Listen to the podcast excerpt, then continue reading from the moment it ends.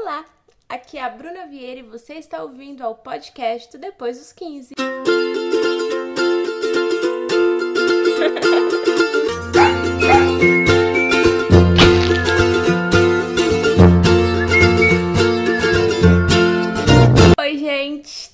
vocês? Eu sou a Bruna Vieira e esse é o nosso podcast, agora quinzenal. Depois dos 15 dias, você espera um próximo episódio que a gente volta. Tô aqui mais uma vez com a Ana. Olá!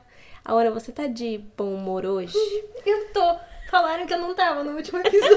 Falaram que você foi grossa comigo, amiga. Mas eu não achei, não. A gente tem essa relação mesmo. A amizade é assim. Depois de uns anos, você dá uns cois, depois uns carinhos, uns cois. Não, isso que é o aí pior. é baile. Isso que é o pior, porque assim, no episódio passado, eu achei que eu falei mais. Então, eu fui eu mesma. Então, se eu falei mais, mais e fui eu mesma, quer dizer que eu sou assim com você na vida real. Não, amiga, você tem. Às vezes você tá um pouco sem paciência. Aí eu percebo que é só te dar um pouquinho de açúcar que tudo volta ao normal. É, Oferece um acontece. chocolate, uma bala, que ela fica alegre de Eu novo. fico, mas, é- mas é, eu acho que o jeito de falar, não sei. Eu já tive amigas que eram mais é, sensíveis, assim. Não sei, dependendo do jeito que você fala. Do coice? Eu não dou coisa. Não, não, do coice, vai dependendo. Coisa involuntário, né? Sim, é que assim, acho que até tem a ver com o nosso episódio de hoje, porque a gente tá aqui batendo uma DR e, né, não falou do tema ainda, mas tem a ver, tá? Isso que a gente tá falando. Que é a questão, uma vez que você tem um nível de intimidade com alguém, meio que você não precisa se explicar muito, as pessoas já se entendem com o olhar e, e você entende como a pessoa falou, porque ela falou daquele jeito e o que ela quer dizer. Então, talvez de fora as pessoas tenham uma visão, uma perspectiva, mas dentro da relação não. Fez sentido pra você? Pra gente fez. Fez? Fez. E a falta de comunicação também. E eu tô falando da comunicação. Fala assim, eu tô falando da comunicação, mas também da falta de comunicação. E a gente fala aqui sobre comunicação, mas também sobre a falta de comunicação, que é o tema deste episódio. Fico muito feliz quando vocês me marcam no Twitter falando que sentem que estão numa mesa de bar com a gente conversando sobre sentimentos. Porque nem todo mundo tem esse tipo de amizade pra falar sobre as coisas que a gente conversa aqui. Então seja muito bem-vinda. A gente chama o garçom aqui, pede um drink imaginário. Querer o que, Ana? Hoje? Ah, eu quero uma água bem gelada, assim, Ah, que tá calor demais. Eu também, eu gostaria, assim, de um pouco de gelo com qualquer bebida que você tiver. Estamos em Atibaia e o ventilador está desligado. Aqui não tem ar-condicionado e agora deve estar uns 42 graus. Então, está bem quente. Imagina a gente de biquíni gravando esse episódio. Mentira, estamos de pijama. O ponto é que a gente quer ter uma conversa calorosa, em todo o sentido da palavra aqui hoje, para falar sobre uma situação que é quando você está numa relação, seja ela familiar, de amizade ou um relacionamento amoroso, e falta comunicação, as duas partes não se entendem. O que acontece? Eu tenho um termo muito bom que eu aprendi uma vez num trabalho, num job que eu fiz, que o meu agente chegou para mim e falou: Bruna, houve um ruído na comunicação nesse job, na verdade é tal coisa e não isso que a gente tinha entendido. E eu amei esse, esse termo, assim, essa expressão ruído na comunicação. Quer dizer que as partes elas disseram, mas não disseram o suficiente ou disseram algo que não foi compreendido. A mensagem ali deu ruim na metade do caminho. E o que me fez querer falar sobre isso com vocês e conversar foi a série Normal People, que é uma adaptação baseada, na verdade, num livro, num romance e eu que deveria ter pesquisado o nome da autora. deveria.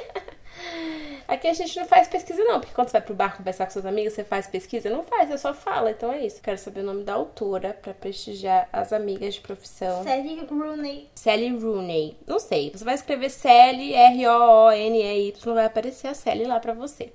Mas ela escreveu um livro que bombou, assim, foi pra lista dos mais vendidos, New York Times e tal. Aí o Hulu comprou os direitos e transformou numa série em uma temporada. Não vai ter segunda temporada, não faz sentido, né? A história acaba e termina de um jeito redondinho. Mas, antes de assistir a série, eu vi muita gente falando que essa série foi muito fiel ao livro.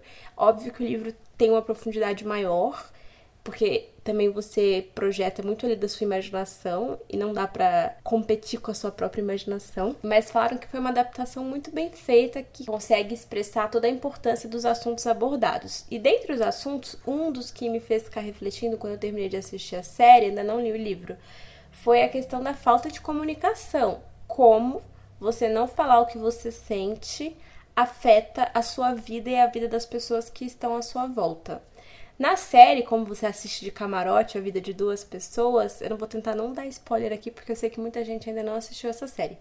Mas na série conta a história de duas pessoas que se conhecem no ensino médio e se envolvem só que há esse ruído na comunicação que eles não conseguem se expressar e falar como eles se sentem em relação ao outro.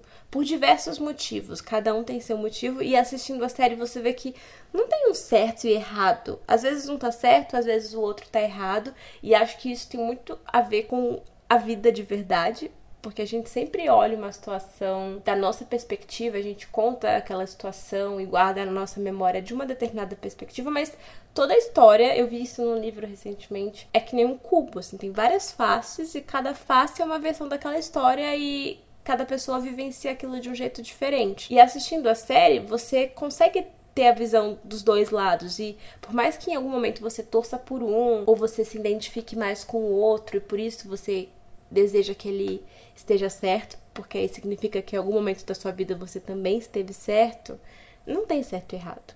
E o grande problema, o grande vilão dessa série e dessa história, dessa narrativa, é a falta de comunicação.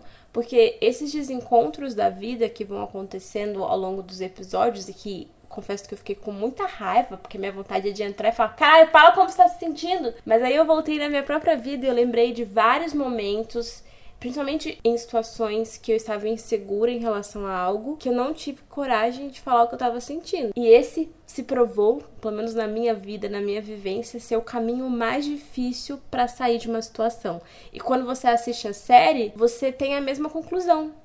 Se eles tivessem dito no começo como eles se sentiam, nada daquilo ia ter acontecido. Ou ia ter acontecido, mas de um jeito muito mais bonito. Eles teriam uma vivência muito mais sei lá, feliz mesmo, no geral.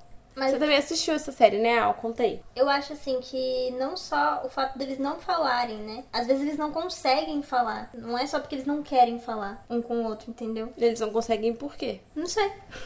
Ah, mas é exatamente o que eu falei. Eles não conseguem falar porque talvez ele esteja numa posição em que ele não entende porque ele se sente assim, mas ele se sente inferior por conta de grana. E aí na escola ele se sente superior e ele tem medo de misturar as coisas porque a posição dele na escola de popular, de amigo dos populares, traz uma certa segurança e conforto para ele que talvez equilibre como ele se sente com ela em outros momentos fora da escola. Então ele tem medo de perder isso com os amigos, que é fácil, que chega para ele de bandeja, por ele assumir um relacionamento com ela. E foi por isso que nos primeiros episódios eu fiquei muito brava com ele. Eu falei: "Deixa de ser bundão, menino.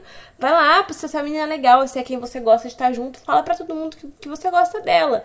Só que ao longo da série você entende essa insegurança dele e apesar de não concordar, você percebe por que ele tá fazendo isso. E aí ele cresce, tira as próprias conclusões dele e vê que não fazia sentido. Assim como boa parte das nossas inseguranças, elas não fazem sentido fora da nossa cabeça. Elas só existem.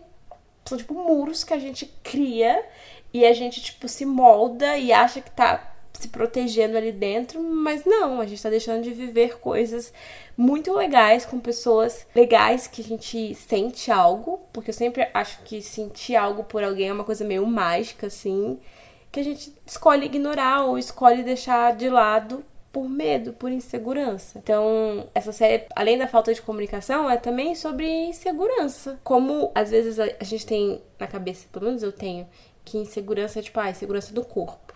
Para mim, acho que é a principal insegurança. Qual é a principal insegurança para você? Como assim? Não, eu, eu, eu, sou e fui mais do que sou hoje insegura com o meu corpo. Então, tipo, na escola eu era insegura porque eu tinha que usar óculos. Eu era insegura porque meu cabelo era volumoso e tinha frizz. Então, eu achava que se eu usasse lente, se eu alisasse meu cabelo, eu seria mais parecida com as outras meninas e isso me deixaria menos insegura. Então, a minha insegurança sempre foi ligada a isso. Tipo, eu nunca tive insegurança por relações familiares, porque os meus pais sempre, enfim, foram uma referência de família e tem uma, eles têm uma boa relação. Mas é que eu tenho todas as inseguranças. Quais são as suas inseguranças? Não, tipo, Lista aqui pra eu, gente. Não, eu ia falar, tipo, insegurança financeira. Eu sempre tive insegurança financeira. É, de família mesmo. Uhum. Tanto que insegurança financeira fez minha irmã prestar concurso público para ter uma coisa fixa, por exemplo. Porque nossos pais eram muito inseguros com relação a isso. Uhum. Mas eu também tenho insegurança de cabelo, que nem se falou. São várias pequenas é, não, por isso que eu tô te falando. Tipo, a minha principal é a questão do corpo. Aí eu te perguntei, qual é a sua principal, você acha? Ah, é financeira, né? Porque você cresceu numa família é. e seus pais não tinham uma relação tranquila com não, grana. Não, eles, tipo assim, o que eles tinham, eles queimaram e depois eles. Era isso, assim, ah. Como é que vai ser o dia de amanhã? Ah, não sei. Vamos viver aí pra ver o que, que vai então, dar. Então, essa é uma grande questão. É, no meu caso, os meus pais, eles sempre foram muito seguros, muito pão duros, mas eles eram organizados financeiramente. Não, é, era uma preocupação que você tinha, mas não era uma insegurança, não, é, acho que era uma preocupação grande para eles mas eles não passavam isso pra mim porque ah, eles então tinham sob é. controle, entendeu? A gente sempre teve uma vida simples e tal, mas como criança, eu sempre tive tudo que eu precisava sem ter que me preocupar. Hoje eu penso, ah, beleza, eu não fiz inglês, eu não viajei muito, várias coisas que eu gostaria de ter vivido quando criança eu não vivi, mas não fez falta Você naquela não teve época. a mais, assim. É, não Eu não, tipo, até. Nunca tive a mais, mas de vez em quando tinha uma exuberância ou outra, mas no dia seguinte, putz, acho que não vai ter dinheiro para comprar pão, sabe? Eram umas entendi, coisas assim entendi, totalmente desorganizadas. Então, a minha maior segurança vem disso, mas deles, do, dos personagens principais, tá falando assim que as inseguranças deles, até familiares, acabam desembocando pra relação deles do jeito que eles se não se comunicam. Né? É, porque assim, eu sinto que a pessoa. Eu esqueci o nome, gente. Eu tenho uma memória péssima. A menina. Mariane. Ah, é verdade, Mariane. Eu gostei do nome Mariane com E no final. Oi, Mariana, se você está assistindo esse podcast, assistindo, se você está escutando esse podcast, uma Mariane, um beijo pra você. Mas a Mariane, da história, ela tem uma relação complicada com a mãe, que é uma planta, assim, uma decoração daquela casa. Ela teve uma relação complicada com o pai, pelo que conta, ele não aparece, mas ela fala dele. E o irmão também, é uma cópia do, do pai, pelo que a gente entende na série. Então, ela se criou so... emocionalmente, ela é muito carente.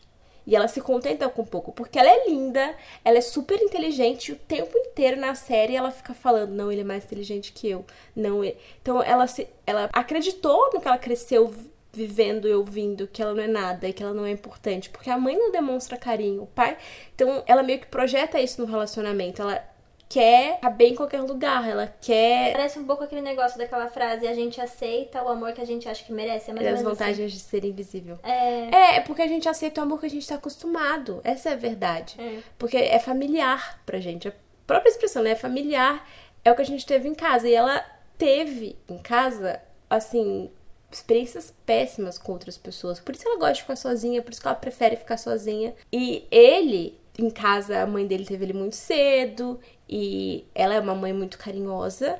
Então, na escola, ele conseguiu fazer amigos e ter uma boa relação. Só que eu acho que ele meio que se segurou nisso. Deu certo na escola, os meus amigos, eu faço parte do grupo popular, eu não quero perder isso. Essa foi a minha leitura, pelo menos. Então, no momento que ele, ele ensaia de ficar com ela perto de todo mundo, tipo, ah, eu vou te levar em casa, blá blá blá, todo mundo começa a zoar, ele já fala tchau, entendeu? Porque ele é desequilibrado um pouco. Todo mundo. A real, essa série, é por isso até o nome, né? Normal People, a minha leitura é que todo mundo é um pouco desequilibrado. De algum lugar, de alguma forma, alguns disfarçam melhor, outros pior. Mas todo mundo tem um desajuste e, na verdade, a gente vive para ajustar isso. Porque se a gente já fosse perfeito e não tivesse que lidar com nada, não faria sentido a gente viver e estar tá aqui. Só que é muito complicado quando o seu lidar é uma coisa dos seus pais, é uma coisa da sua família, que é um peso que tá em você, mas que não deveria ser seu, sabe? E eu acho que de, no caso dele, além disso, de ele ter se segurado no que ele foi na escola, e ele não ser uma pessoa que se solta muito fácil também, fora depois dessa, dessa, desse período de adolescência, também tem o fato de, da distância cultural entre os dois. Porque ele é, tipo assim, de uma classe social diferente da dela, e ela teve muito outros acessos, que daí quando ela chegou na faculdade, ela, tipo assim, reuniu as pessoas em volta dela uhum. É, falando de, de, experiências culturais, de coisas que ela teve acesso, que ela teve o privilégio de, de, é de aprender e reconhecer. E ele era, tipo, aquele cara que saiu direto da escola e ele não teve esses mesmos acessos que ela. E daí ele se sentia muito inferior nesse sentido também. É, mas é a grande sacada do livro, eu acho que da série é isso. É como na escola. Isso eu acho que é um spoiler, mas foi um spoiler que eu recebi antes e eu achei que me fez ter mais vontade de assistir a série. Que é como Se você não quisesse spoiler, pula uns segundinhos. Mas é um spoiler tranquilo. Na escola, ele era popular. Quando os dois foram pra faculdade, ela vira popular. Que é justamente isso que você disse. Que na escola a gente prioriza e valoriza outras coisas. Tipo, na escola até ensino médio, né? Talvez até ensino fundamental. Mas eu lembro de na escola, sei lá, você é amigo das pessoas que você cresceu junto, se os seus pais se conhecem, se vocês vão pra mesma pracinha brincar, talvez vocês sejam amigos na escola. Agora, na faculdade, que eu acho que é o momento da vida que a gente quer ser mais independente, a gente conta da nossa trajetória, sabe, profissionalmente, e também porque as pessoas vieram de lugares diferentes para estar tá ali, né? Então todo mundo meio que resetou e foi para ali. Ela tinha essas vivências de viajar, de de cultura, porque ele também era inteligente e muito culto. Porque ele, né, tinha acesso a. Ele estudava na mesma escola que ela. Mas, o Mas as era vivências, bem a mais. As vivências familiares de, ah, é, eu já fui pra Alemanha, ah, eu fui pra Itália, ah, meu pai tem uma casa não sei aonde. Ele nessa conversa fica assim, é, eu saía da escola e ia, tipo, ajudar minha mãe ou ia ficar em casa. Então, é curioso fazer essa análise de como o que as pessoas valorizam no grupo social muda nas fases da vida. Na escola é uma coisa, talvez tipo na escola seja quem é muito bom na educação física ou e isso oprimia ela durante a escola uhum. e depois oprimiu ele durante a, a faculdade. É porque na escola ninguém, ninguém ligava dela ser rica. Não. Né? Ninguém tipo, tava nem aí, né? ninguém tava nem aí, mas. Não, mas não por é, o fato dela ser rica ou não. Eles não tinham vínculo nenhum com ela, assim. Era isso. É, mas, mas assim, eu acho que naquele momento escola, ela chegava falando. Se ela chegasse falando, ai, gente. É que ela não chegava falando, né? Tipo, ai, fiz tal coisa. Todo mundo achava ela estranha, independente da grana dela na história. Ah, sim. Entendeu? Uhum. Porque comunicação é tudo, porque é tudo o jeito que você conta. Se alguém chega hoje em dia pra, pra mim e fala, ah, eu passei férias na Tailândia e tal, eu vou querer saber, porque eu acho interessante, eu gosto de viagem. Ah, me conta. Mas eu não um acho assunto. que esse era o único motivo. Não, não é que você tá falando que é o único. Mas eu acho que o que ligava ela com os amigos dela da faculdade não é só essas vivências em comum de tipo, ah, eu fui pra Áustria, ah, eu fui pra Suécia mas também porque eles discutiam assuntos assim contemporâneos, tipo política, umas uhum. coisas assim, que o Connell, por mais que ele fosse muito inteligente, ele não entrava nos assuntos. Eu acho que. Ah, mas eu acho que nas discussões na sala, eu senti que ele tinha algo a acrescentar. É que como a vida inteira ele foi aceito na escola, simplesmente, sei lá, porque ele cresceu com aquelas ah, pessoas, tá. quando chegou na faculdade era um grupinho novo, ele não sabia como desenvolver a personalidade dele entendeu? Ele, tipo, ele não teve acostumado essa... a ele ser aceito simplesmente por ser legalzinho. Pensa assim, se ele sempre foi aceito, se ele sempre fez parte daquele grupinho, ele não tinha que se esforçar muito. Ele era quem ele era e as pessoas estavam acostumadas com o jeito dele. Quando você não é aceito, você tenta se encaixar, você se esforça, você desenvolve a sua personalidade, você testa várias coisas. Então, quando ela foi pra faculdade, por não se encaixar em nenhum grupinho, eu acho que ela sabia muito mais sobre ela. E ele, como ele sempre esteve no mesmo grupinho com aqueles amiguinhos dele, com, aquele, com aquela mesma cabeça, ele não conseguia fazer parte daquilo, sabe? E aí, essa coisa de ter a oportunidade de desenvolver sua personalidade é muito legal, porque você não fica refém das mesmas pessoas sempre, né? Al, teve alguma situação na sua vida que você sente que não ter dito algo estragou tudo? Ou mudou muito o curso das coisas? Essa risadinha. É porque eu acho sempre que eu falo muito. Eu sempre ah, é vou dormir arrependida das coisas que eu falei, na verdade. eu lembro de vez em quando, putz, por que, que eu falei aquilo no carro, na, no carro com o menino em 2018? Sabe? Eu sempre penso isso. Que eu não tenha falado é raro, porque eu, eu vomito, eu, as, eu vomito as palavras. E você? Então, eu sou uma pessoa que eu gosto muito de observar, assim. E às vezes, por eu observar muito, eu construo na minha cabeça uma ideia daquela pessoa, daquele diálogo, daquilo que aconteceu. E aí, por eu já ter essa ideia, às vezes eu guardo. Porque eu primeiro quero construir essa ideia. E às vezes leva mais tempo para construir essa ideia na minha cabeça. Então, vamos supor, acabei de conhecer uma pessoa, ela é diferente, ou ela não é o tipo de pessoa que eu normalmente converso. Então, eu gosto de escutar mais. E às vezes eu penso, eu deveria ter dito mais pra pessoa me conhecer mais, entendeu? Hum, entendi. Você gosta de conhecer, mas você não dá a chance da pessoa te conhecer e isso. Não, eu geralmente- acho que não é que eu não dou a chance. É que talvez eu pressuponha que a pessoa já conheça. Ah, pode ser. Que é pior ainda. Porque, sei lá, às vezes eu conheço alguém que tem muito amigo em comum comigo, ou me segue nas redes sociais. E eu quero ouvir sobre a pessoa. Mas a pessoa também quer me conhecer, tipo, uma versão que não é a versão postada. Uhum. Unpublished. Então, às vezes eu fico pensando. Isso é um arrependimento? Não, não é arrependimento, é terapia, né? Isso é um arrependimento, Bruno? Não, não é um arrependimento, mas é uma questão que às vezes eu me policio pra não acontecer com frequência, sabe? De não só ouvir, mas também falar. Porque por um tempo eu percebi que eu precisava ouvir mais. Só que é o equilíbrio, né? Tem que ouvir, tem que falar. Uma coisa engraçada da falta de comunicação, não sei se você repara nisso. Quando você tá por fora da situação, é muito mais fácil. Exemplo, Ah, quando, tipo, eu namorava e meu ex vinha contar, ai, porque daí minha mãe falou isso e meu pai falou isso. Eu falava assim pra ele, meu, chega lá e fala. É muito simples, olha que problemão. Tudo resolveria se você sentar as coisas e falasse, fala agora. Dele, eu não vou tocar nesse assunto. E eu achava muito complicado. Eu falei, gente, é só sentar e falar. Só que daí quando você tá na situação, você vê que é muito difícil falar. Mas de fora, é sempre. O problema de comunicação visto pela pessoa que não tá na situação é muito É por isso que é importante desabafar ou fazer a terapia. Porque às vezes você tá com um problemão, assim, tipo, nas suas costas, e você fala com alguém a pessoa de fora tem uma perspectiva distante e consegue te dar clareza. Mas mentalizem aí na cabeça de vocês. Tipo, duas pessoas conversando, cada uma delas tem a sua vivência, os seus traumas, as suas histórias.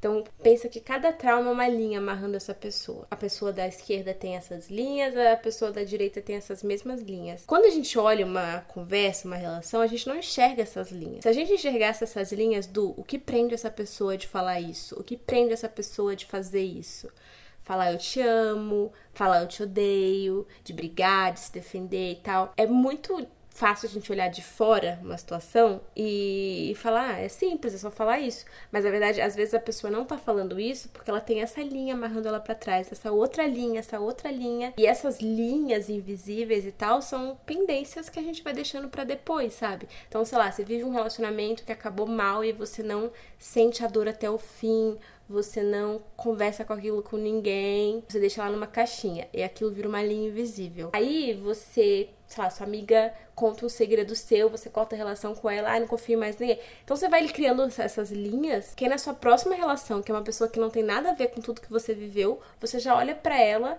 e você já meio que projeta e prevê que tudo vai acontecer da mesma forma, porque nosso corpo é assim, ele meio que usa a nossa vivência pra projetar o que vai acontecer no futuro. Só que convivendo socialmente e tal, não é uma verdade absoluta. Não é porque alguém te machucou que a outra pessoa vai te machucar. Não é porque uma vez você falou eu te amo e a pessoa falou obrigada que a próxima pessoa também vai falar obrigada. Então, separar isso na nossa cabeça e perceber isso acontecendo no nosso dia a dia é muito difícil. E aí, cada vez mais eu percebo como é importante desabafar com pessoas que te conhecem, que conhecem a sua história, porque essas pessoas, sim, elas têm uma noção dessas linhas. Então, se eu chego pra você contando algo que eu senti, que eu vivi, quando você vai dar o seu conselho e tal, você leva em consideração as coisas que você sabe sobre mim até ali. Aí entra a importância da amizade, de confiar nas pessoas que estão com você. Mas uma coisa também que não pode cair na cilada de fazer, eu acho, é a pessoa pressupor assim que, ah, entendi, então o fulano não fala nada disso pra mim porque ele tem muitas linhas presas nele. Daí também não, né? Tipo assim, se a pessoa também tem muito impeditivo de, de tipo assim, de se comunicar, de. Você não tá tendo o feedback que você queria, assim, mesmo dela, você também não pode pressupor, ah, não, às vezes é um monte de trauma, um monte de coisa dele lá que ele tá lidando e eu vou lidar com isso também e pronto. Não preciso esperar que ele se comunique comigo também, não, né? Ah, eu acho que assim. Não é só aceitar as linhas da pessoa e, tipo assim, ah, tá tudo é bem. isso? É que assim, o, o- tem, tem momentos. Tem um momento que você acaba de conhecer a pessoa, então você ainda não sabe, sabe de tudo isso aí. Então, no momento que você acabou de conhecer alguém, você tem ali como sua referência a última conversa que vocês tiveram, ou algum texto trocado tal. E aí você sabe muito pouco sobre a pessoa. Eu acho que tem momentos, quando você acaba de conhecer uma pessoa, você sabe muito pouco sobre ela. Então, tudo que você tá pensando e sentindo, você tá se baseando em você. A sua história tá ali.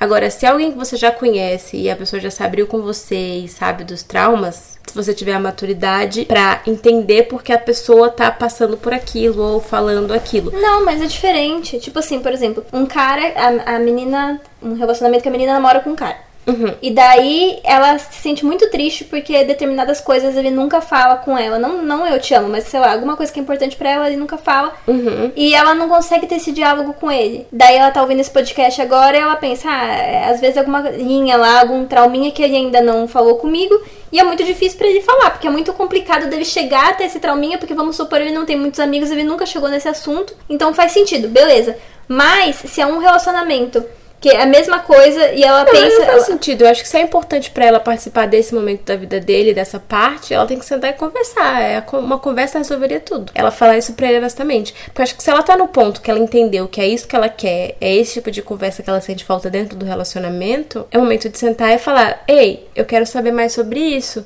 Conta pra mim, por que, que você não me conta? Mas é que algumas pessoas têm um impeditivo e não conseguem falar. É igual o personagem de Normal People. Tipo, né, Não, mas o, o- o grande encaram- problema dessa série é que ela não chegou pra ele e falou. Tipo assim, por que você não convidou pro baile? Qual o problema? Ela só sumiu. E ela, tipo assim, beleza, ele não me convidou pro baile porque blá blá blá blá blá blá blá. Sei lá, se o irmão dela é escroto, se a mãe dela é escrota, ela já pensa, ah não, ele vai ser escroto comigo também. Então deixa eu ficar aqui na minha cabeça com o ideal que eu tenho dele. Que me machuca menos e me dá um pouquinho de esperança do que chegar pra ele e perguntar: Ei, por que que você não me convidou? tá. Entendeu o que eu tô falando? Então, essa pontinha de esperança que a gente às vezes mantém com o mistério ilude a gente por muito tempo. É muito melhor você chegar e levar um não e lidar com um não e chorar por uma semana ou, enfim, algo que te faça mal por um tempo curto, do que ficar com, a- com algo que te faça, tipo, Te como se ficasse um chiadinho no fundo da sua cabeça por muitos e muitos, muitos anos. É melhor que a conversa seja difícil, dura, mas aconteça, do que a conversa não aconteça e você toda noite antes de dormir reproduza como poderia ter sido aquela conversa. Pensa a quantidade de energia que você não gasta e quantas ideias legais, projetos e coisas incríveis que aconteceriam se você usasse esse tempo, esse pensamento, essa insônia pra isso. É, essa série é o exemplo perfeito de cinco minutos de conversa não precisaria da série, já teria resolvido tudo. Mas eh, eu tô lembrando de uma coisa agora. Você sempre fala que você acha bacana uma pessoa mais do low profile, assim, pra se relacionar amorosamente. Mas você tá falando aqui nesse podcast que você prefere uma pessoa que se comunique e fale. Não, são duas coisas diferentes. Uma pessoa que se comunica e fala ao vivo, comigo. Ao vivo, não na internet. televisão. Porque ao Não, vivo, você quer um, Mas é o que a pessoa um, posta, escolhe postar na internet. é uma apresentador do jornal. Assim, o que a pessoa escolhe postar na internet é que é a questão do profile ou não. Porque eu já exponho muito e eu acho que pra equilibrar tem que ser alguém que não expõe muito, pra que, né, senão fica muita coisa. Porque eu já sou uma pessoa que trabalha com comunicação, que eu exponho muito a minha vida. Então eu penso que eu preciso encontrar um equilíbrio diferente pra complementar. Eu vi um tweet que até viralizou essa semana falando sobre o low profile, na verdade, é o cara que faz tudo escondidinho e não posta e ninguém sabe porque ele é low profile. Ou ele é low profile, enfim, vocês entenderam. E aí, enfim, as pessoas dissertando sobre isso. Eu tava conversando com a Al, falei, é o seguinte, o ponto não é que se ele não posta, não é que ele não faz merda. Tem nada a ver uma coisa com a outra. Tipo, as pessoas levam a internet muito a sério. Eu acho que a internet é uma pontinha do iceberg e é uma verdade construída. O que não faz não ser uma verdade, mas é algo que alguém optou por estar ali na maior parte do tempo. Então, o que eu acho legal de alguém que não posta muito é justamente porque provavelmente a pessoa trabalha com uma coisa completamente diferente ou ela se comunica de outra forma. Ou provavelmente ele tem três filhos, uma mulher E uma vida dupla. uma vida dupla. É, mas eu só acho que as pessoas miram no low profile pelo motivo errado. Elas miram no low profile achando que é um santinho. Não quer dizer, não é a mesma coisa, não é uma garantia. Mas Às vezes o então- cara que posta muito é muito mais honesto e muito mais porque ele fala tudo que ele sente do que o cara que não tem coragem de falar e por não postar não significa que ele não sente ou que ele não faz. Então o seu motivo pra gostar de low prof- profile não é porque. Que eu acho que eles são santos, não. Na verdade, nenhum homem é, né? Longe de mim defender um homem aqui nesse podcast. Mas a questão é para mim é o equilíbrio, porque eu busco alguém que não é exatamente igual a mim, porque eu acho legal as diferenças, mas jamais porque se a pessoa não possa não tá acontecendo. Uma coisa não garante a outra, são coisas completamente diferentes que eu acho que as pessoas confundem um pouco. Já terminou algum relacionamento por falta de comunicação? Ah, não tive. por falta de comunicação? Não precisa ser relacionamento tipo namoro, pode ser um ficante. Não, mas é, teve uma, uma vez que ele não me falava, tipo, ele não queria me ver e não falava porque ele não queria me ver. E daí eu pressionei tanto que daí ele terminou comigo. E daí hoje em dia eu penso assim. Eu tô rindo mas com respeito. É, e daí falou assim: ah, Alan, acho que não tá dando certo, não sei o quê. Depois que eu pressionei. Mas eu pressionei porque, tipo assim, pra mim, como assim você não tá querendo me ver? Eu quero entender o que tá acontecendo. Só que hoje eu vejo que nem ele sabia o que tava acontecendo, mas não tinha como ele chegar pra mim e falar assim, viu, eu tô pensando se. Tô, tô deixando levar. E não tinha como ele me falar isso. Então ele só fica. Não, é aquela que... coisa assim, ele não tá tão afim de você, ele tá só afim, mas não tão afim. Exatamente, ele não tava tão afim. Ele tava afim, mas tipo assim, ah, vamos vendo aí no que vai dar. E eu tava, tipo, muito afim. E daí, como ele não tava evoluindo. muito afim, é, evoluindo como eu, eu, tipo assim, meio que encurralei Mas pressionar ele. ele foi bom, então. Porque você terminou logo. Porque imagina se ele fica te enrolando, te cozinhando por meses. Mas daí depois eu fiquei sofrendo muito tempo pensando assim, nossa, tá vendo? Se eu não tivesse pressionado, coitado. Amiga, não. Tira isso da sua cabeça, né? nada a ver. É assim... Eu fiquei muito tempo. Tem que pressionar mesmo. Eu já tive um, um rolo que eu tive rolo em duas fases da minha vida. Em um momento da minha vida que eu era bobinha e um momento da minha vida que eu era um pouco mais esperta. Primeiro momento eu fui cozinhada. O segundo momento, percebi que estava sendo cozinhada, pressionei. Não deu certo? Não deu certo. Mas o ponto é você ter o controle da sua narrativa, da sua história. É assim, quer ficar comigo? Não quer? Pasa. Mas eu ficava pensando assim, e se eu não tivesse focado tanto nele, tivesse dado uma esquecida? Eu Amiga, foquei é o famoso muito. game, né? Para de fazer joguinho. É, não, eu pensei, eu pensei que eu devia ter feito joguinho e eu não consegui. Eu tava muito entregue. E eu, é óbvio que eu queria ver ele todo final de semana. E daí passou um, final de semana, dois, três. Daí passou o quarto final de semana. Eu falei, peraí, tá dando um mês que a gente não se vê. Como assim? A e gente vocês estavam de conversinha, né? Não, era tipo, ficantes oficiais, todo mundo sabia, assim. É muito iludida, né? Quem tá ouvindo manda, ai, coitada. Não, mas vocês estavam, tipo, é que assim, a Ana é assim, eu olho uma conversa dela, ela tá assim, mas como tá a prima? E o cachorro da sua prima voltou da veterinária? Ah, não, pra mim, eu pra pegar assim, intimidade, é dois palitos. Ah, Ana, mas esse menino é o que você falou que que, tipo, nada a ver? É, pra eu perguntar do cachorro da prima do vizinho, eu não faço isso nem com, sei lá, meu irmão, entendeu? Eu gosto muito de saber da intimidade das pessoas. Eu me sinto assim, sei lá, contemplada. Entendi. Mas enfim, às vezes pra ele isso assustou. Mas assim. Não, não, não é mas ele tava entregue, ele tava entregue. Em algum momento ele não esteve. Não, mas eu acho que. É, aí, aí que tá. Existe umas faltas de comunicação que eu acho que nem ele sabia. Não sei se eu tô sendo iludida. Talvez a pessoa que tá ouvindo tá falando, nossa, ridículo ela. mas eu acho, de vez em quando eu penso assim, que ele não tava só tão afim. Mas ele tava tipo, ah, vamos ver no que vai dar aí. Eu não quero pensar nisso agora. Só isso, assim. Às vezes eu penso que é isso. É, eu não, não sei. Eu não conheço a pessoa e tal, eu conheço a sua, seu ponto de vista da história. Mas eu acho que às vezes é isso. Está no momento da sua vida que você quer alguém que pergunte do cachorro da prima da vizinha. Só que chega um momento, sei lá, o trabalho aperta, alguma coisa acontece, que você não tem mais a energia pra essa pessoa desse jeito. E você entende que talvez ao longo da vida, a longo prazo, você seja muito mais a pessoa que não tem essa energia do que a pessoa que tem essa energia. Mas e eu acho ele que foi ele... se desligando. Mas eu acho que ele nem. Ele, eu não sei se ele formou essa opinião. Porque eu dava muita chance ele pra foi ele. tão longe. É, porque eu dava muita chance pra ele me dar esse feedback, se fosse o caso. Tipo, ah, amiga, mas homem então, é um talvez... covarde, amiga. Então, mas eu acho que aí, é, é aí que vem a falta de comunicação vai saber lá quais são as coisas que aconteceram com ele ou que ele pensa, que no final das contas. Você está defendendo o homem. Eu tô defendendo, eu nem mais louca. mãe. Não é, tipo assim. É que eu penso que é, se eu tivesse ficado na minha, não daria dado tudo certo. Olha, tem uma. Tem um ruído na comunicação que é muito grave, que é o ruído da comunicação entre você e uma outra pessoa. Mas há um outro ruído que a gente vai falar agora, que é o ruído com você mesma. Você está criando uma ilusão, uma história, uma fic, mas a Ana é fofiqueira. Dentro da sua cabeça, que ela é mais gostosinha de acreditar do que a crua realidade. Que é, talvez vocês não tinham tanto a ver assim. E ele percebeu isso primeiro que você. E ele virou Nossa, e falou, tchau. Uma facada doeria menos. não, amiga, mas é muito melhor você lidar com isso do que você ficar anos da sua vida imaginando o que, que eu fiz de errado, o que, que eu fiz de errado. Porque desse jeito que você tá falando, a culpa é sua. E desse outro jeito, a culpa não é de ninguém. Só não tem a ver. Fim. Então, tipo, é muito melhor você enxergar dessa forma que é um jeito um pouco mais prático. Mas por que ele ficou me enrolando e sem me ver? Porque se ficava se me enrolando, me vendo, Porque era aquela coisa eu, talvez tipo assim, ele, sem saber, ele queria testar pra ver se ele sente saudade. Só que você não deu a oportunidade dele sentir saudade. Não.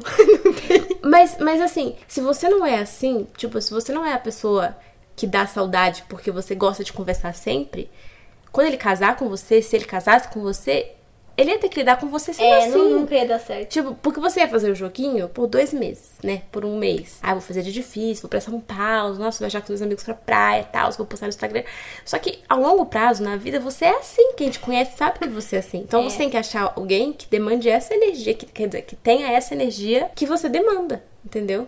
E, e ele, isso nunca foi dito. O quê? Como assim? Isso que eu acabei de falar. Ele nunca falou isso. Amiga.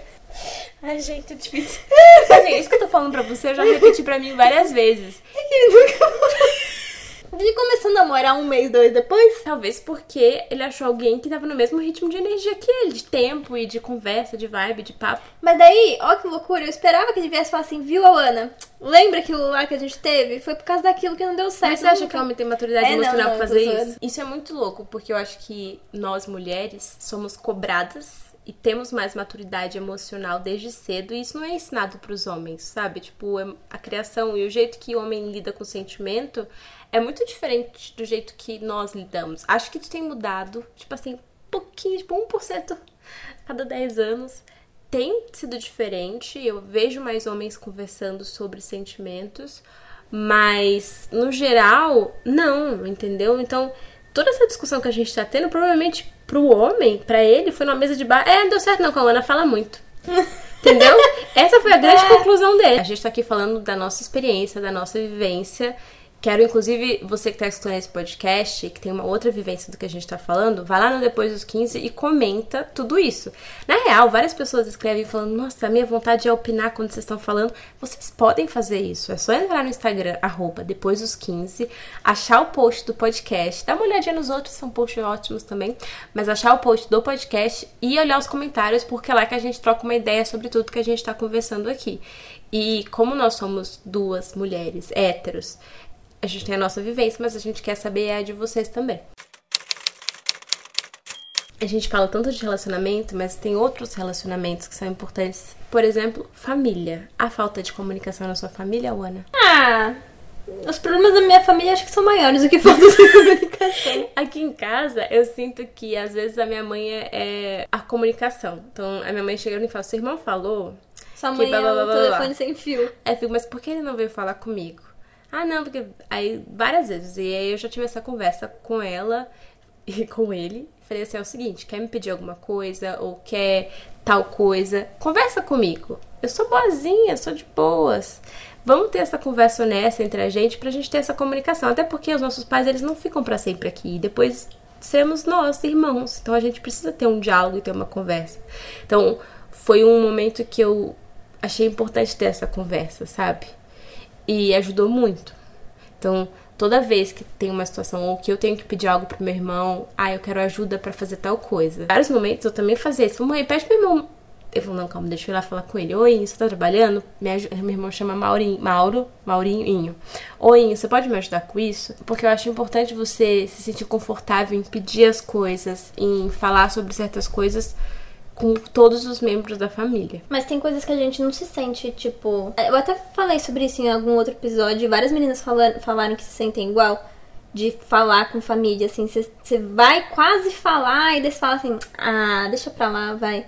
E daí você acaba deixando de lado. Não que isso seja um problema, porque não acaba desembocando em outras coisas. Às vezes só fica aí, lá, você fica com vontade de falar alguma coisa pra sua família, mas fala, ah, quer saber? Vai, vai falar gerar nada. discussão.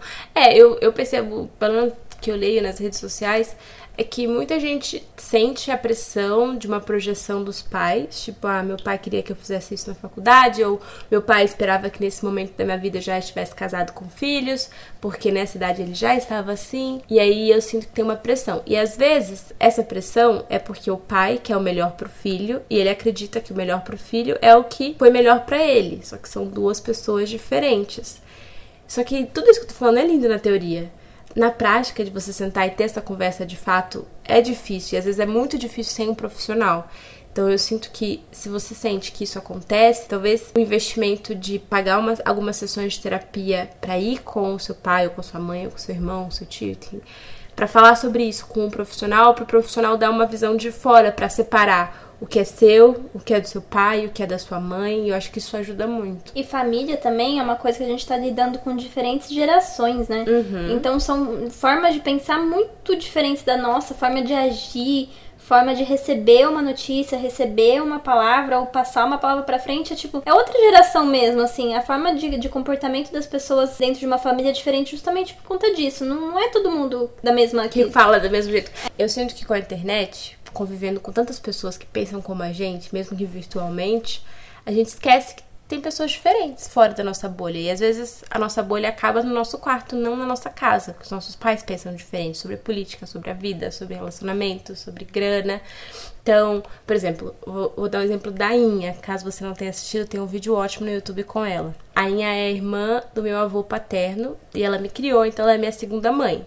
Muitas coisas que ela fala, eu crio um ruído na comunicação, para não me estressar. Esse ruído é, ela é de outra geração, ela foi criada na roça, é, ela não entende que isso é ofensivo, ela não fala para te ofender. Então, outro dia eu tava conversando com ela, ela falou, ah, é porque seu cabelo é ruim. Aí eu, curiosa, assim, esse dia eu tava com paciência. Eu falei, mas por que, que meu cabelo é ruim? Aí ela falou, ah, porque ele é volumoso, assim. Eu ah, já sei. Eu tava com, com o cabelo escovado, porque eu tinha chegado de São Paulo. Ela elogiou meu cabelo. Ah, você deveria usar mais seu cabelo assim, preso. Tava de rabo de cavalo. Aí eu falei, por quê? Ela, ah, porque solto fica com volume, né? Cabelo ruim. Aí eu falei, mas meu cabelo não é ruim. É, por que, que essa palavra ruim? Ela, não, é porque é crespo. Eu falei, não, meu cabelo nem é crespo, sabia? Porque no interior a gente, as pessoas falam cabelo crespo pra cabelo com frizz. Aí eu falei, por que você acha que o meu é ruim o seu que é liso é bom? É bonito? Ela, não, meu, meu também é feio, né? Porque murcho, não tem nada de cabelo, meu também é ruim. Só que ela não usou a palavra ruim pro dela, ela usou o meu, o meu é feio, porque é murcho, não tem graça nenhuma. Então, você entende que ela, pra ela não é assim, liso, bonito, crespo, ruim, feio. É uma expressão que ela reproduz e é uma imagem que ela tem de que a mulher tem que ter o cabelo alinhado ou tem que ter o cabelo preso, porque dá pra ver mais o rosto, sei lá. Só que quando você vai conversando com ela, você entende que ela não disse aquilo para te machucar, para te fazer. Pra ofender. É. E aí é difícil. Porque você tem tem que ter uma frieza para se colocar no lugar da pessoa e separar os seus sentimentos do enfim, é muito E que difícil. nem sempre a pessoa tá tendo com relação a você. É, ainda mais com a pessoa mais velha, é. tipo ela que tem 87 anos, é muito difícil. Mas tive uma conversa, por exemplo, com meu pai, um dia que ele olhou para mim e falou assim: "Nossa, tá bochechuda". Só que aí você fica chateada porque assim, meu pai, ele entende que sei lá, tá tendo uma quarentena, que eu tô em casa e que mudou minha rotina, que eu engordei. E o comentário dele me fez olhar no espelho e falar, nossa, eu acho que nossa, eu tô, meu rosto mudou um pouco mesmo e não sei o quê. Porque ele tem noção do que ele tá falando, entendeu? Enfim, foi diferente para mim. E eu ignorei, eu falei assim, ah, foda-se, tá bom, foda deixa minha bochecha, é isso aí. Só que eu fiquei pensando, me afetou diferente do que me afeta a Inha falar pra mim, entendeu? Então tem diferente peso do que cada pessoa da sua família fala. E isso é muito louco. Quanto mais longe a geração, mais você atenua. É, às vezes não é. Às vezes a pessoa. Acho que talvez tem famílias aí que o irmão fala, machuca mais do que a mãe ah, fala, tá. mas a mãe, sabe? É, é, muito louco, porque depende da sua relação com a pessoa, depende do jeito que a pessoa fala e tal, tudo mais. Mas há sim esse ruído na comunicação, e se em algum momento esse ruído te machuca, te ofende, te deixa triste, é importante você falar sobre isso.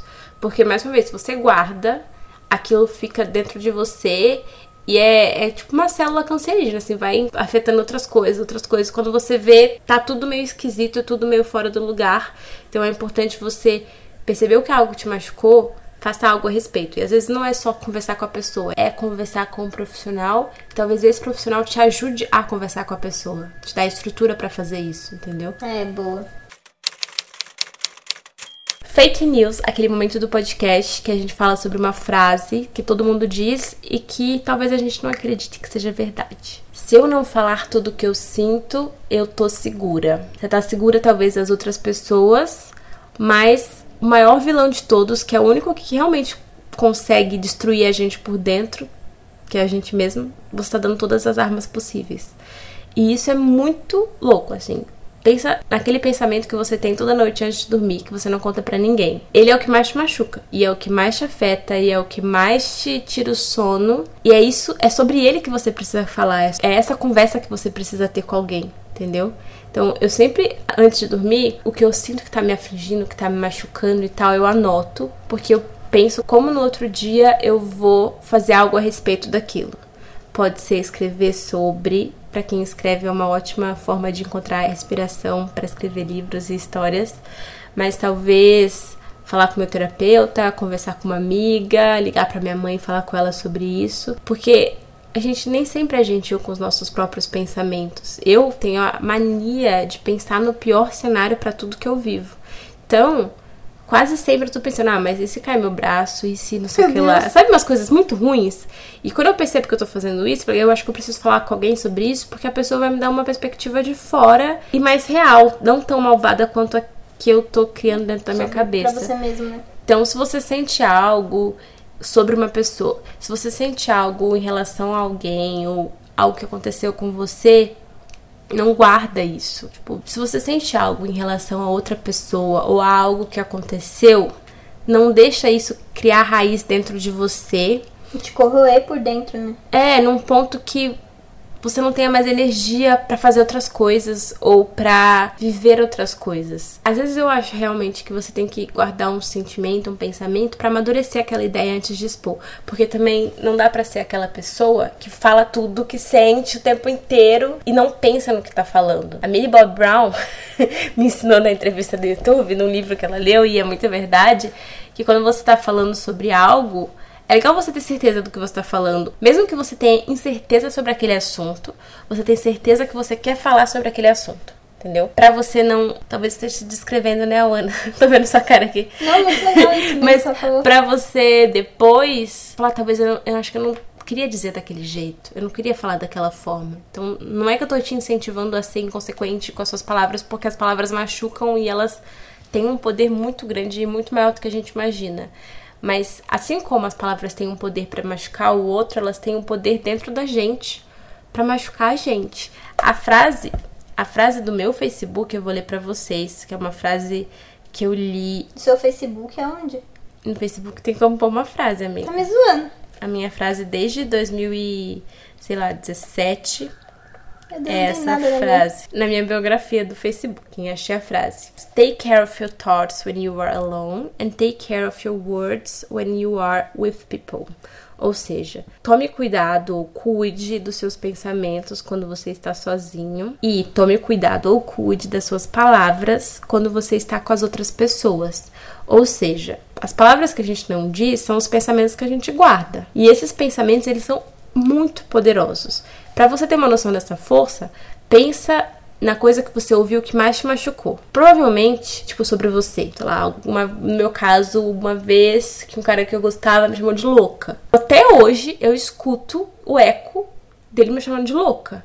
E é uma palavra, não foi uma agressão é uma coisa que ecoa na minha cabeça. Então, a palavra ela tem uma força muito maior do que a gente imagina, dependendo da forma que ela foi dita. E um pensamento também é a mesma coisa. A gente não escolhe os pensamentos que passam pela nossa cabeça, mas a gente consegue controlar o tempo que eles ficam. Porque uma vez que você fala para alguém, a pessoa, você fala A, a pessoa fala BC. Aí na sua cabeça não fica só A, fica A, B, C. Aí você fala com D. Aí fica A, B, C, D. E o A, ele perde toda a força que ele tinha, porque agora você tem o B, o C e o D dentro de você. Então, acho que eu fiz toda uma tese aqui do porquê é importante você não guardar as coisas dentro de você. Gente, eu tenho ótimas indicações essa quinzena. Vamos falar sobre Emily em Paris? vamos, vamos. Mais um pouquinho, porque eu acho que o Twitter não falou o suficiente essa semana. Vocês já assistiram? A Netflix lançou uma série original deles com a Lily Collins que conta a história de uma americana de Chicago que recebe uma proposta de emprego, na verdade é a chefe dela, mas a chefe dela engravida, então ela vai no lugar para trabalhar em Paris, na França, é, com marketing de várias marcas e ela vai viver esse intercâmbio aí um ano trabalhando, só que ela tem um relacionamento, então fala um pouco sobre relacionamento à distância, sobre se adaptar a um novo país. É um clichêzão, com cenas bonitas que se passa na França, em Paris, na cidade mais linda do mundo. É superficial, não aborda vários temas que são importantes da cidade ou dessa vivência de morar em outro país, imigração, etc. Mas é a série que eu precisava, que é uma série levinha. Eu assisti em um dia, a Netflix liberou para eu assistir antes, como imprensa, para poder contar para vocês. E eu gostei porque eu queria algo assim, tipo um respiro. Todas as séries que eu tenho assistido são séries profundas, tensas e tal, que me fazem refletir, talvez gravar um episódio de podcast sobre. Essa, por outro lado, a personagem sofre, ela cresce, ela aprende, ela é divertida, mas é tudo de boa, nada te faz sofrer muito, sabe? É só para você esquecer dos seus problemas por 30 minutos cada episódio. É light. É, e eu sinto falta de série assim. E eu acho, eu acho ótimo termos muitas séries importantes e sérias, com assuntos que são relevantes para o momento que a gente está vivendo, mas às vezes a gente precisa desse respiro. E foi o que eu senti com Emily em Paris. Se você não assistiu ainda, recomendo fortemente que faça isso quanto antes. Tipo, meia hora por episódio, né?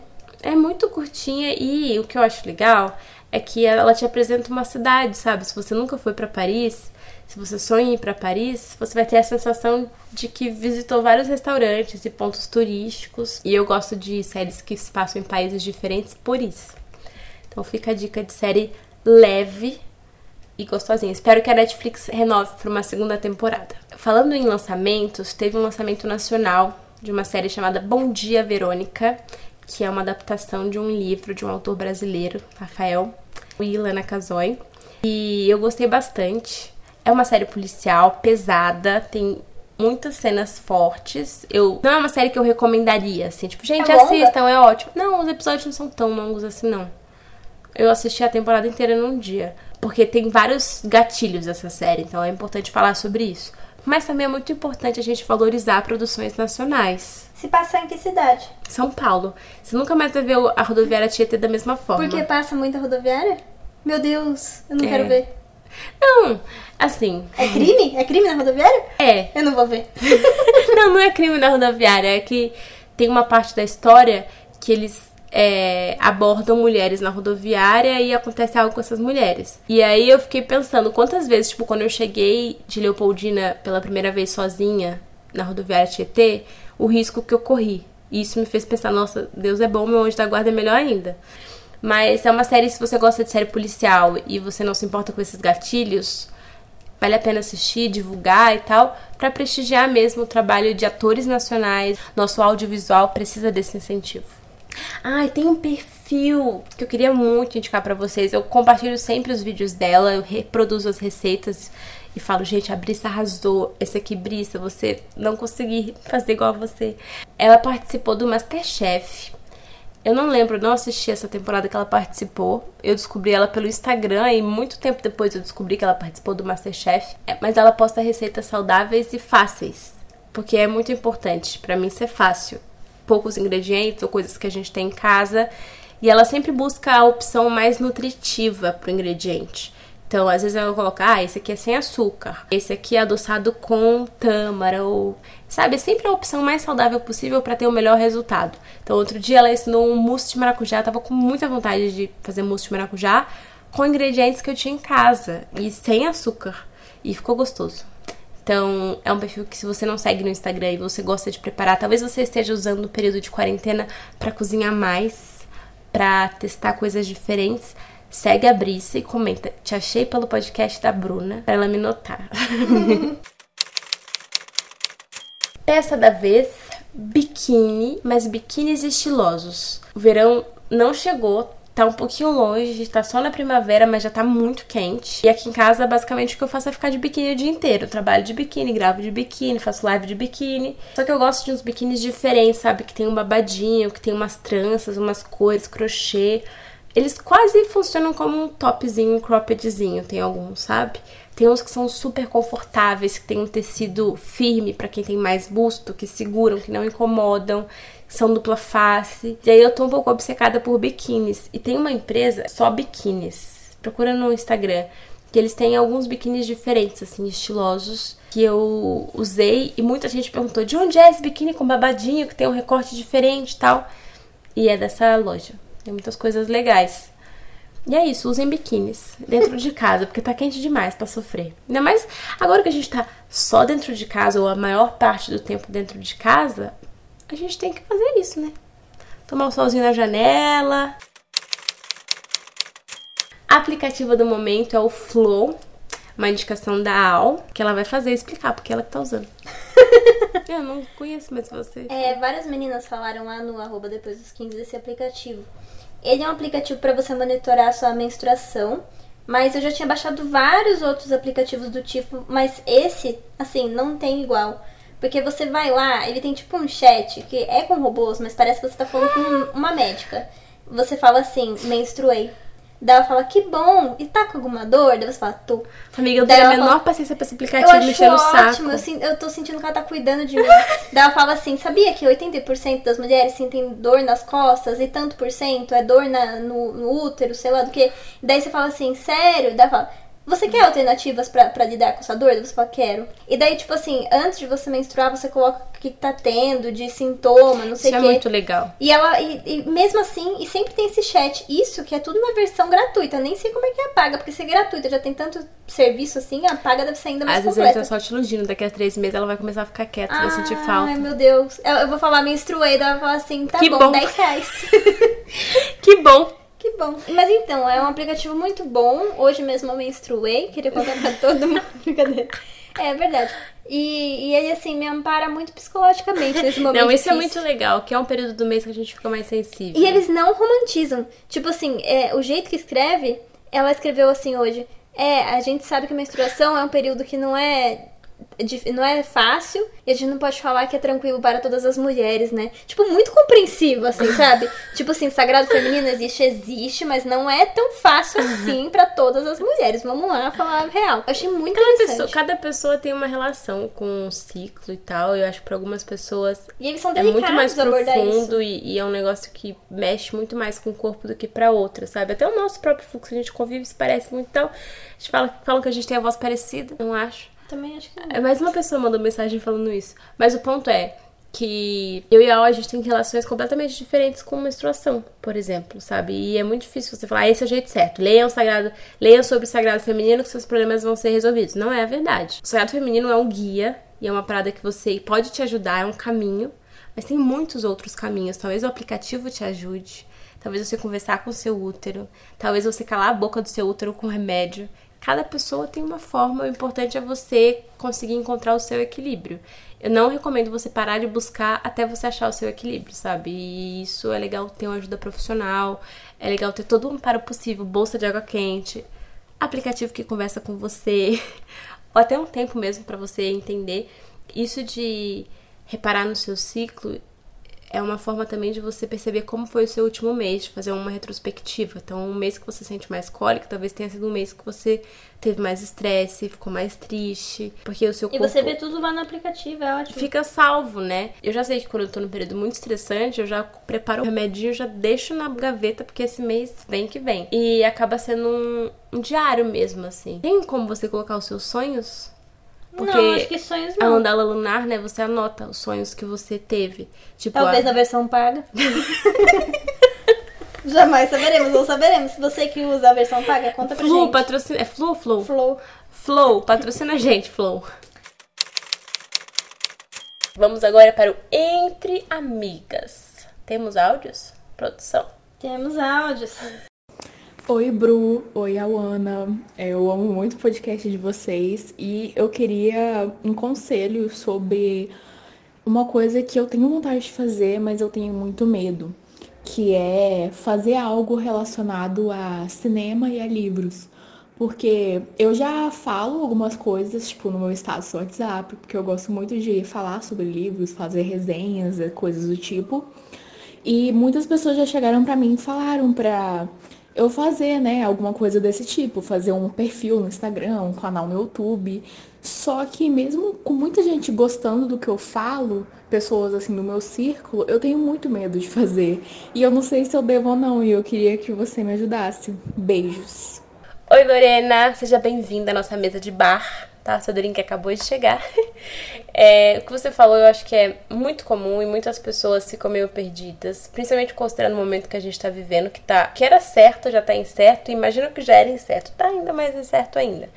O meu conselho para você é que você faça assim esse perfil e use a internet a seu favor para ver se é isso mesmo que você quer. Acho que se você já faz isso no WhatsApp, é um sinal que você já faz como hobby mesmo e você se sente bem fazendo isso. Acho que o Instagram é uma plataforma excelente para você conseguir público, para você atingir pessoas que ainda não te conhecem, porque acho que no WhatsApp só vê quem te tem como amigo ou tem o seu número, né?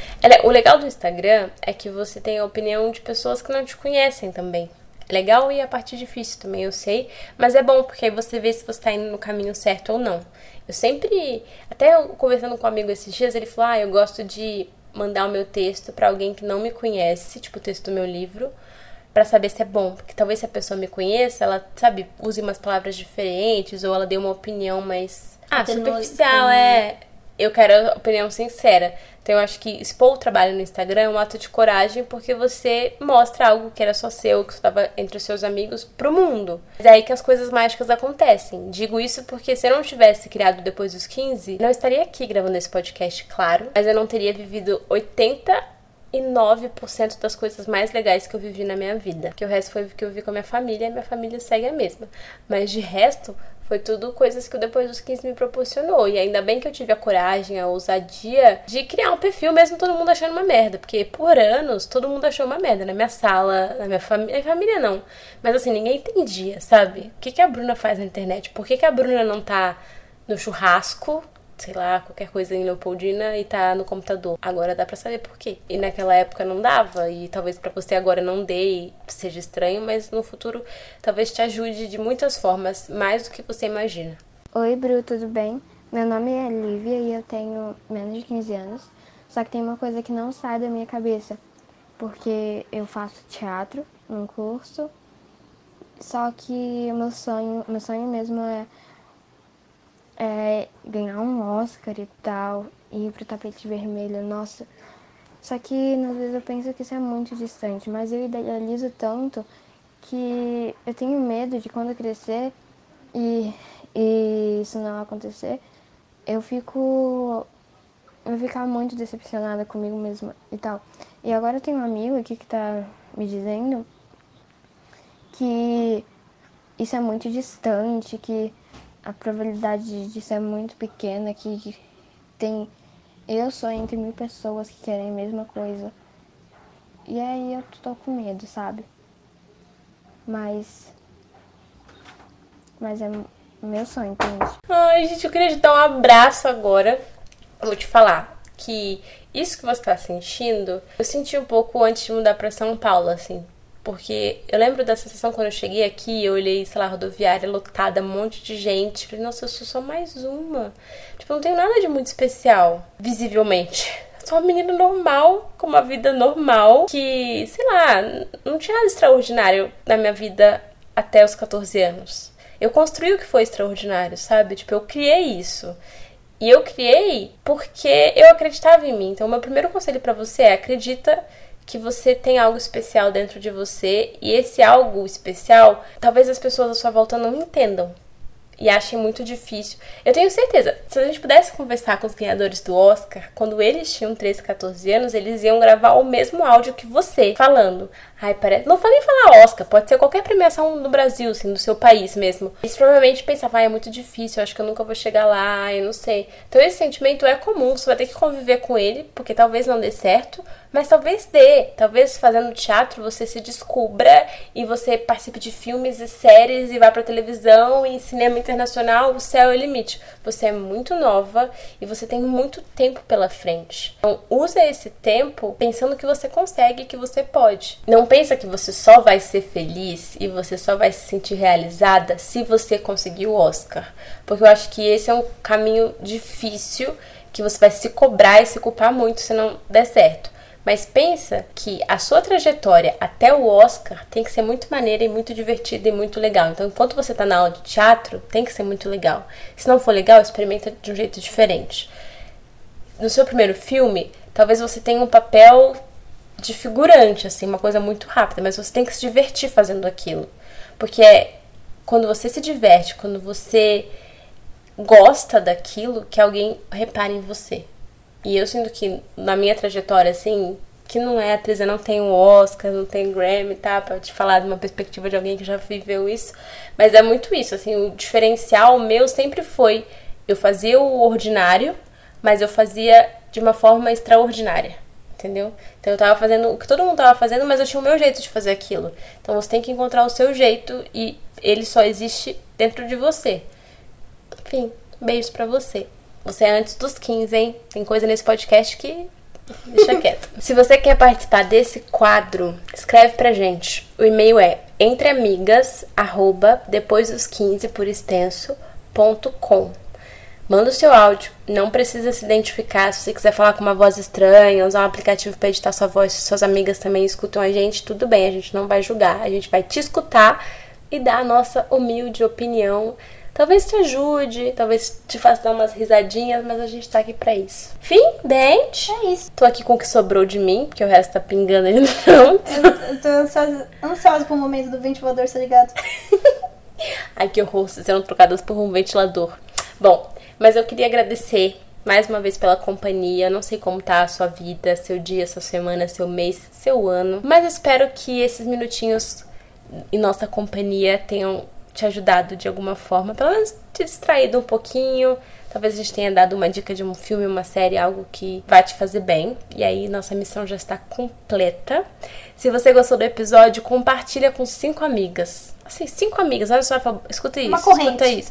É, porque o podcast é um formato que muita gente ainda tem um certo preconceito, assim, ah, não sei se eu quero escutar. Mas uma vez que o bichinho do podcast te morde, você fica com vontade e é gostoso, assim, é um tipo de conversa, como eu disse no começo do episódio, nem sempre a gente tem com as pessoas que estão perto da gente. E eu senti a falta dessas conversas que nós tínhamos no Depois dos 15, no formato post, blog, nos comentários. E até no YouTube mesmo, assim. Eu acho que no podcast eu não preciso passar maquiagem, sabe? É perfeito. É a mídia que eu queria. E é isso. Boa noite, bom dia, boa tarde para vocês. Tô esperando todo mundo no arroba Bruna Vieira e no arroba Depois dos 15.